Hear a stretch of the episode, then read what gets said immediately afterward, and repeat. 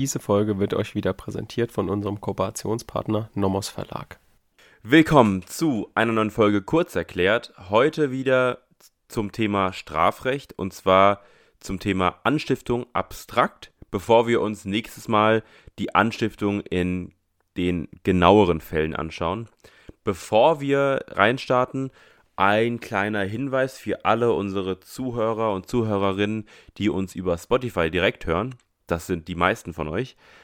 Ihr könnt uns in der Spotify-App bewerten, indem ihr auf unseren Podcast geht. Dann seht ihr links oben äh, eine, eine Sternanzahl und da könnt ihr draufdrücken und könnt uns dann bis zu fünf Sternen geben. Das würde uns sehr freuen, wenn ihr uns da supportet. Äh, das hilft uns immer, ähm, relevant zu bleiben und gerade in unserem Bereich ähm, gefunden zu werden für alle, die es interessiert.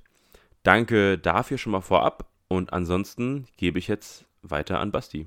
Ja, genau. Auch von mir nochmal der Hinweis, bewertet uns gerne mit diesem Sternesystem. Wir wissen nicht genau, wie relevant das ist für Spotify, mm, aber es ist auf jeden Fall für uns einfach ein schönes Zeichen, dass wir sehen, dass ihr, dass es euch gefällt oder dass es euch eben nicht gefällt, was wir verbessern können. Und falls ihr auch Verbesserungsvorschläge habt, könnt ihr die auch sehr gerne uns entweder per Instagram oder auch per E-Mail schicken. Da freuen wir uns immer sehr drüber zu wissen, was können wir besser machen, was gefällt euch vielleicht, was kann man noch irgendwie anders gestalten oder gibt es noch andere Themenvorschläge. Deswegen, ja, erstmal vielen Dank, wenn ihr das gemacht habt. Und somit können wir dann auch in unsere heutige Folge einsteigen. Wir haben ja das letzte Mal, wenn ihr euch erinnert, die Grundzüge der Teilnahme uns angeschaut. Wir haben geguckt, was gibt es denn da für Teilnahmeformen. Wir haben herausgefunden, okay, es gibt die Anstiftung, es gibt die Beihilfe. Und in der heutigen Folge starten wir mit der Anstiftung. Die Anstiftung ist jetzt nicht so komplex, wie es beispielsweise die mittelbare Täterschaft war oder vielleicht auch die Mittäterschaft, wir schauen uns aber trotzdem in zwei Folgen getrennt, jeweils wieder einmal die generelle Anstiftung an, also wir verschaffen uns einen Überblick, sodass wir in der zweiten Folge wieder spezieller in die einzelnen Probleme einsteigen können und vorher halt diesen abstrakten Überblick im Hinterkopf haben, dass wir auch wissen, okay, wenn wir jetzt in dem einen Prüfungspunkt beim Bestimmen zum Beispiel sind, wo wird das geprüft und durch diese Folge, die wir jetzt hören, habt ihr dann für die nächste Folge sozusagen einen Überblick, wo wir uns jeweils in der Prüfung befinden. Und deswegen erst nochmal kurz als Wiederholung die Voraussetzungen für die Anstiftung. Die Anstiftung steht in 26 und die sagt, dass ein Anstifter gleich einem Täter bestraft wird. Das heißt, wir haben direkt im Kopf, okay, gleich einem Täter. Das heißt, der Anstifter wird auch stark bestraft. Das heißt, das, was der Anstifter macht, ist, ich sag jetzt mal, schlimm und er verwirklicht ein großes Unrecht dadurch, dass er jemanden dazu bringt, eine Straftat zu begehen. Demnach hat die Anstiftung jetzt folgende Voraussetzungen. Also einmal muss eine zumindest versuchte vorsätzliche und rechtswidrige Tat eines anderen, das nennt man auch die Haupttat, vorliegen. Und hierzu muss der Haupttäter bestimmt worden sein, und zwar vom Anstifter. Das ist dann die Tathandlung. Und dann gibt es noch den Anstiftervorsatz. Der Anstiftervorsatz teilt sich wieder in diesen doppelten Anstiftervorsatz. Also einmal die Anstiftung zur, muss vorsätzlich zur Haupttat vorliegen und das Bestimmen muss vorsätzlich sein. Gut, dann kommen wir mal zu dem Kriterium Haupttat. Die Haupttat muss eine objektive, vorsätzliche und rechtswidrige Straftat sein. Und diese Haupttat muss zumindest in das Versuchsstadium gekommen sein. Also wenn sie noch in der Vorbereitungshandlung lediglich war, dann kann man dazu auch nicht vollendet anstiften. Wenn der Haupttäter jetzt eine Fahrlässigkeitstat begeht, so kommt für den, für den Anstifter nur eine versuchte Anstiftung in Betracht. Die versuchte Anstiftung müssen wir immer im Hinterkopf haben, wenn wir nämlich sehen, okay, die Haupttat hat aus irgendeinem Grund nicht funktioniert und vielleicht aus irgendeinem anderen Grund, zu dem wir später vielleicht noch kommen, funktioniert das mit der Haupttat nicht so. Das heißt, dann fällt bei uns auch sofort die Anstiftung weg. Aber es gibt eben noch den Paragraph 30 Absatz 1. Das ist wichtig in Klausuren dann immer noch im Hinterkopf zu haben. Das ist die versuchte Anstiftung, die muss dann auch geprüft werden. Unter Punkt 2 prüft man dann das Bestimmen. Das ist also die Tathandlung des Anstifters, also so wie er auf den Anzustiftenden einwirkt. Und das, das Wesen der Anstiftung besteht eben darin, dass die Beeinflussung des Täters durch einen Eingriff in seine Motivation stattfindet. Also man muss irgendwie versuchen, den, den Haupttäter zu einer Tat auch zu motivieren. Kann man jetzt erstmal so pauschal bezeichnen. Und dazu brauchen wir natürlich auch eine Definition, weil wenn wir uns das jetzt schon vorstellen, okay, das muss irgendjemand muss motiviert werden, eine Tat zu begehen und wir müssen es aber natürlich auch strafrechtlich irgendwie fassen können, damit wir in unserem Gutachtenstil mit Obersatz, Definition, Subsumption und Ergebnis arbeiten können. Also was kommt jetzt in die Definition rein? In die Definition kommt rein, unter einem Bestimmen ist das Hervorrufen des Entschlusses zu einer konkreten rechtswidrigen Tat zu verstehen. Das ist unsere Definition, unter die wir dann subsumieren. Und diese muss zumindest mitursächlich für die Tatausführung gewesen sein. Aber wie jetzt die Täterbeeinflussung aussehen muss, also nach Art und Intensität, also wie muss er ihn motiviert haben zu der Tat und wie stark muss er dabei auf ihn eingewirkt haben, das ist ein bisschen umstritten. Da gibt es verschiedene Theorien und die gehen wir jetzt mal alle durch, weil die sind sag ich jetzt mal, nicht alle bekannt. Man muss sie auch nicht alle in der Klausur niederschreiben, aber es ist einfach mal interessant zu hören, was es da ungefähr alles für Theorien gab. Und da gibt es einmal die Verursachungstheorie. Die Verursachungstheorie, die sagt, okay, uns reicht eigentlich das Hervorrufen des Tatentschlusses, egal wie, also in je, jeder beliebig intellektuellen Beeinflussung. Also eine sehr weite Theorie.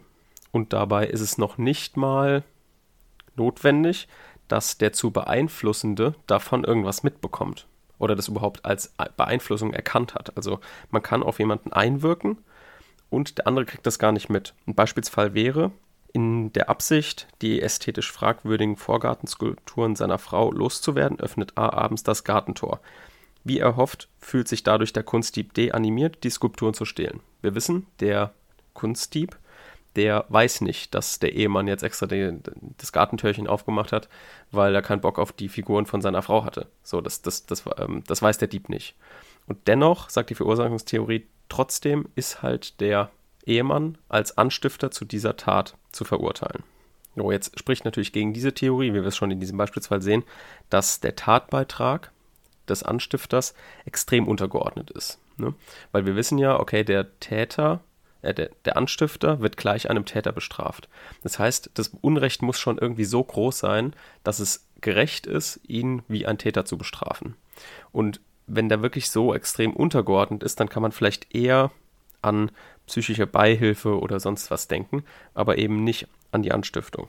Wenn wir uns auch den Wortlaut nochmal angucken oder den Begriff des Bestimmens, dann kommt man ja auch darauf, dass ein Bestimmen über die bloße Kausalität hinausgeht, weil wenn der Gesetzgeber eine Mitursächlichkeit ausreichen lässt, spricht er, wie zum Beispiel in 232a, von einem Veranlassen. Das ist also ein Wortlautargument, was man auch noch anführen kann und im Hinterkopf halten kann, wenn man gegen die Verursachungstheorie ein Argument führen möchte. Dann gibt es noch die Kommunikationstheorie und das ist die wohl herrschende Ansicht in der Literatur, unter anderem vertreten von Roxin, von Schmidhäuser, Wessels und noch ein paar anderen, die man jetzt nicht so kennt. Und die sagen, es genügt ein geistiger Kontakt zwischen dem Veranlasser und dem zu Beeinflussenden. Zum Beispiel ein Kommunikationsakt, der sich irgendwie ausdrückt, indem er gebittet wird, angeregt wird, aufgefordert wird. Also wir brauchen irgendeinen Kommunikationsakt zwischen den zwei. Ein Beispiel wäre, um C einen Gefallen zu tun, berichtet B ihm von seiner zufälligen Beobachtung des Eintreffens einer Diamantenlieferung beim Juwelier J, die zu holen sich gewiss lohne. B geht zutreffend davon aus, C werde daraufhin den J überfallen. Das heißt, die haben hier einen Kommunikationsakt durchgeführt. Der eine hat ihn angeregt, zumindest angeregt, diesen Diebstahl zu begehen, indem er gesagt hat, hier guck mal, oh, da ist bestimmt was zu holen, was überlegst dir, da würdest du bestimmt ganz gut Geld verdienen. So, das ist also ein Kommunikationsakt und deswegen ein geistiger Austausch zwischen den zwei. Und deswegen würde hier die Kommunikationstheorie sagen, ja, das reicht uns aus, um den als Anstifter zu bestrafen. Das bloße Schaffen von situativen Tatanreizen, wie es jetzt im ersten Fall war und bei der Verursachungstheorie bejaht wird, würde da eben nicht ausreichen.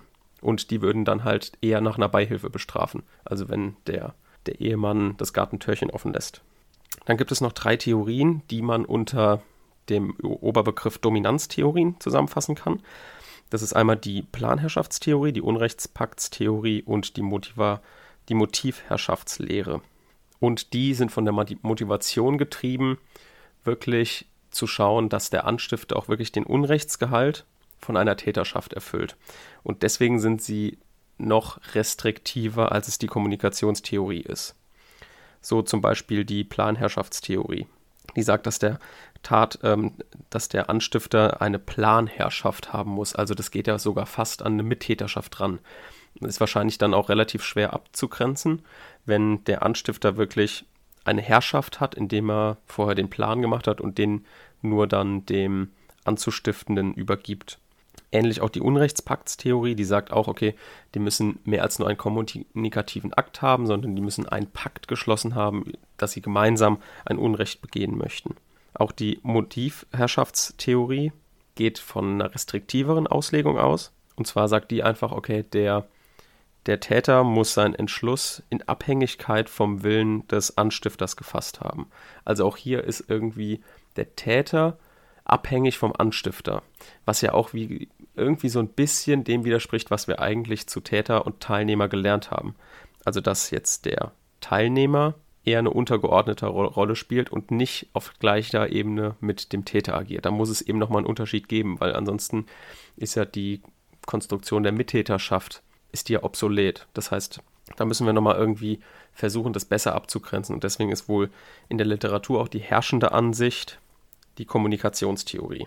Ein klassischer Fall, wo die Dominanztheorien auch sagen würden, okay, hier haben wir auch klare Anstiftung, ist ein klarer Fall, wäre dann auch zum Beispiel der Lohnkiller L tötet den Politiker P, weil der ihm dafür eine hohe Belohnung versprochen hat. So, das ist ja der absolut klassische Fall der Anstiftung. Aber was ist, wenn es jetzt ein bisschen grenzwertiger wird? Also, wenn er vielleicht keine Belohnung dafür versprochen hat oder sobald es in die bisschen unsichere Richtung geht, dann würden halt die Dominanztheorien sagen, okay, dann bestrafen wir halt nicht wegen Anstiftung, sondern vielleicht wegen psychischer Beihilfe nur.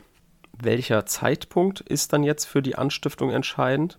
Der Zeitpunkt muss natürlich denklogisch vor dem Tatbeginn liegen, weil anders als bei der Beihilfe vielleicht eine sukzessive Beihilfe möglich ist, ist das eine sukzessive Anstiftung eher nicht möglich weil es ja gerade auf das Bestimmen ankommt. Und das Bestimmen ist ja Hervorrufen des Tatentschlusses. Und wir wissen ja auch, Tatentschluss liegt im Vorfeld der Tatausführung, weil wir haben im Versuch auch den Tatentschluss. So, das heißt, bevor jemand eine Tat begeht, muss er einen Tatentschluss fassen. Und der Anstifter ist halt darauf getrimmt, gerade diesen Tatentschluss hervorzurufen. Das heißt, denklogisch muss es vor Tat Tatbeginn liegen. Ja, dann kommen wir noch zum Adressat der Anstiftung. Ihr seht, wir gehen jetzt hier Punkt für Punkt durch, um so die allgemeinen Dinge zu klären. Adressat der Anstiftung muss jetzt nicht eine konkrete Person sein. Also man kann auch zum Beispiel einen individuell bestimmbaren Personenkreis ansprechen und versuchen, aus diesem Personenkreis irgendjemanden zu motivieren. Sobald es aber in einen unbestimmten Personenkreis übergeht, also unbestimmter Adressatenkreis, in dem man vielleicht in eine Menge mit so einem Megafon reinbrüllt, dann ist es eben keine Anstiftung mehr zu einer bestimmten Straftat, sondern das wird dann aber abgedeckt von Paragraph 111 StGB. Das ist die öffentliche Aufforderung zu Straftaten. Werbung. Wir haben auch wieder eine kleine Empfehlung für euch. Und zwar habe ich ja in letzter Zeit schon ein paar Kommentare vorgestellt. Und zwar immer Hand- und Studienkommentare, nie diese Riesenschinken, sondern immer, was auch Studierende gebrauchen können. Und jetzt habe ich einen, hier einen Handkommentar vom Nomos Verlag über das Grundgesetz. Das ist also insbesondere für Studierende, die Hausarbeiten beispielsweise im Staatsorga oder im normalen Staatsrecht bei den Grundrechten schreiben. Dort sind super umfangreiche Ausführungen zu den Grundrechten. Also wenn ihr zum Beispiel Grundrechtsprüfung macht mit beispielsweise Meinungsfreiheit und Probleme habt und nicht genau wisst, was ihr da prüfen sollt, wie man es prüft, was da so die klassischen Fälle sind, die man natürlich die meisten kennen sollte, dann könnt ihr dort gerne mal reinschauen. Mir hat es sehr gut gefallen. Ist auch sehr handlich. Könnt ihr euch gerne mal angucken. Und ist wieder vom Nomos Verlag. Und zwar ist das der Handkommentar Grundgesetz von Höhmig und Wolf. Werbung Ende. Also der Gesetzgeber hat sich schon was dabei gedacht, indem er gesagt hat, okay, Anstiftung geht bis zu einem individuell bestimmbaren Personenkreis, zu der Tat, die dann begangen wird. Aber sobald es darüber hinausgeht, dann nehmen wir einfach den Paragraph 111 und bestrafen dann wegen Aufforderung zu, öffentliche Aufforderung zu Straftaten. Damit haben wir den objektiven Bereich abgeschlossen. Dann kommen wir zum subjektiven Bereich. Das ist der Anstiftervorsatz. Und hier kommen wir zu so einem doppelten Anstiftervorsatz, heißt es immer klassischerweise. Das ist einfach der Anstiftervorsatz, für den übrigens Dolus Eventualis genügt. Und das muss einmal der Anstiftervorsatz sein, die Vollendung einer bestimmten vorsätzlichen und rechtswidrigen Haupttat und das Hervorrufen des Tatentschlusses beim Haupttäter auszulösen. Und das ist dann, wie gesagt, der doppelte Anstiftervorsatz. Also einmal Vorsatz zur Vollendung dieser bestimmten vorsätzlichen rechtswidrigen Haupttat und Vorsatz, auch diesen Tatentschluss beim Haupttäter auszulösen. Also praktisch deckungsgleich zum objektiven Tatbestand wieder. Ne? Also ihr guckt, wir haben zwei Punkte oben, die objektiv vorliegen müssen und dann müssen wir es auch subjektiv gucken, dass es oben beides deckungsgleich ist. Da könnte man sich natürlich jetzt auch fragen, okay, muss es sich wirklich auf alle Einzelheiten aus dem objektiven Tatbestand beziehen? Und das muss es nicht. Also es muss nicht jede Einzelheit vom Vorsatz gedeckt sein, sondern es muss in ihren Grundzügen und den wesentlichen Merkmalen konkretisierte Tat sein. Da können insbesondere also sowas wie Zeit, Ort, Ausführungsmodalitäten dem Täter überlassen werden, in der Kenntnis natürlich, okay, diese Tat soll, soll begangen werden. Was ist, wenn jetzt eine Person nicht hundertprozentig individualisiert wurde, eine Person nicht identifiziert wurde, kann man dazu dann anstiften. Beispiel wäre, der B verlangt von M und W ein beliebiges Mitglied, also beliebiges Mitglied der rivalisierenden V-Bande zusammenzuschlagen. Das würde schon ausreichen, weil es nicht auf alle Einzelheiten ankommt aus dem objektiven Tatbestand. Hier ist es so eingeschränkt auf diese eine Gruppe, dass man sagen kann, dass ähm, das wohl ausreicht. Nicht ausreichend sind natürlich dann Anregungen zu unbestimmten und abstrakt umrissenen Taten. Also begeh mal künftig Diebstahl. So, das ist, das ist, das ist wohl eher nicht konkret genug. Also das können wir uns wieder so ein bisschen die Parallele ziehen zu diesem Adressatenkreis, zu dem gänzlich unbestimmten Adressatenkreis, was eben keine Anstiftung mehr ist, sondern es muss schon irgendwie hinlänglich konkret sein. Wenn jetzt die Ausführung der Haupttat von dem Vorsatz des Anstifters erheblich abweicht, handelt es sich um einen Exzess. Und der Exzess ist dem Anstifter in der Regel nicht zurechenbar. Zurechen bleiben aber Taten, die vom Vorsatz des Anstifters irgendwie schon umfasst sind. Ein Beispiel dafür, was jetzt ein Exzess wäre, wenn der Anstifter dem Haupttäter dazu bestimmt, einen Diebstahl zu begehen und der Haupttäter nimmt jetzt aber noch eine Waffe mit und begeht einen Raub, zum Beispiel.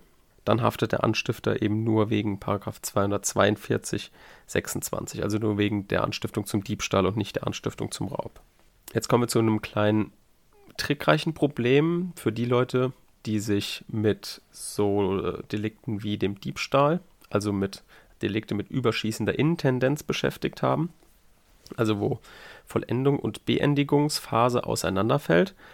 Für die ist das jetzt hier relevant, für die anderen können sich das auch schon mal anhören, aber sobald wir zum Diebstahl kommen, werden wir uns diese Fälle hier jetzt auch nochmal, wenn wir die nochmal kurz aufgreifen. Und zwar, was ist, wenn jetzt Vollendung und Beendigung auseinanderfällt? Und zwar geht es hier um das Problem, dass der Anstiftervorsatz sich auf alle Voraussetzungen des Unrechts der Haupttat und damit eben auch auf die Vollendung beziehen muss. Was ist also, wenn es jetzt den typischen Lockspitzel gibt? Also Beispielsfall, der verdeckte Ermittler A überredet den Berufsdieb D, dem bisher noch keine Tat nachgewiesen werden konnte, zu einem Einbruch in die Villa des O. Beim Einschlagen einer Fensterscheibe wird D von der Polizei festgenommen. So, beim Diebstahl fallen ja Vollendung und Beendigungsphase auseinander. Beendigungsphase ist wenn die Beute sozusagen gesichert ist, wenn niemand mehr an die Beute rankommt. Und Vollendung ist, wenn alle objektiven Tatbestandsmerkmale erfüllt sind. Erstmal so grob. Und wie wir jetzt im Fall 9 gesehen haben, ist ja der Diebstahl jetzt in dem Fall erstmal im Versuch stecken geblieben. Denn der Diebstahl ist noch nicht vollendet, er hat nur die Fensterscheibe eingeschlagen, konnte noch nichts wegnehmen. Und bei solchen Fällen ist das grundsätzlich leicht, weil der Lockspitzel hier eben nur wollte, dass die Tat eben nicht vollendet ist, sondern im Versuch stecken bleibt. Und äh, diese, die, er motiviert ihn allein zum Zwecke, dass er bei Begehung festgenommen wird. Problematischer ist es jetzt allerdings, wenn der Lockspitzel mit der formellen Vollendung, also der Wegnahme und der Erfüllung der objektiven Tatbestandsmerkmale rechnet, aber nicht mit der Beendigung. Also der Dieb soll nicht in Sicherheit mit der Beute sein. Und hier wird jetzt eine Straflosigkeit des Teilnehmers dann angenommen, wenn es nicht zum Eintritt einer tatsächlichen Rechtsgutverletzung kommen lassen will. Und auch hier ist jetzt die Rechtmäßigkeit des Einsatzes von Lokspitzeln grundsätzlich anerkannt, weil hier die Rechtsgutsverletzung erst mit Sicherung der Beute eintritt. Jedenfalls sagt das so die herrschende Meinung. Wenn jetzt allerdings der Lokspitzel mit Dolus Eventualis sowohl hinsichtlich der Vollendung als auch der Beendigung der Tat vorgeht, dann kann man noch gucken, okay, ist es noch mit Notstand irgendwie zu rechtfertigen. Allerdings wird hier spätestens im Rahmen der Interessenabwägung regelmäßig kein wesentliches überwiegendes Interesses an der Überführung des Täters gegenüber der Verletzung des konkret betroffenen Rechtsgut festzustellen sein. Das heißt, auch ein Blockspitzel, der sowohl mit Dolus Intualis be bezüglich der Vollendung als auch der Beendigungsphase handelt, der wird wohl auch mit Notstand nicht mehr gerechtfertigt sein können. Also Lockspitzel sollten grundsätzlich nicht mit Dolus Eventualis bezüglich des Beendigungszeitpunktes handeln. Grundsätzlich gibt es da natürlich auch Kritik dran an der Einsetzung von Lockspitzeln, nur als kleinen Exkurs. Und zwar sagen ein paar Leute in der Literatur, dass hier ein Konflikt mit dem Rechtsstaatsprinzip und mit Artikel 6 Absatz 1 EMRK besteht. Denn hier wird ja jemand zu einer Tat provoziert von einem Beamten, der im, der im Auftrag des Staates tätig wird. Hier wird dann diese Provokation manchmal als Verfahrenshindernis, als Beweisverbot oder als Strafausschließungsgrund gesehen. Das ist aber umstritten und allgemein ist es grundsätzlich anerkannt, dass man Lockspitzel einsetzen darf. Genau, soweit erstmal zum abstrakten Überblick. Nächstes Mal schauen wir uns dann ein paar konkrete Probleme an der Anstiftung, damit ihr die alle auf dem Kasten habt für die Klausuren. Unter anderem natürlich die Objektsverwechslung des Haupttäters, also der Rose-Rosal-Fall. Den kennt bestimmt jeder, auch die aus dem ersten Semester, oder ersten, zweiten Semester, die werden den bestimmt auch schon gehört haben. Und den schauen wir uns dann nochmal an, gucken uns an, wie die verschiedenen Literaturauffassungen sind und was der BGH sagt. Und dann schauen wir uns noch ein paar Irrtumsprobleme an und sind dann auch mit der Anstiftung fertig und gehen danach dann in die Beihilfe über. Bis dahin, macht's gut. Vielen Dank fürs Zuhören. Tschüss.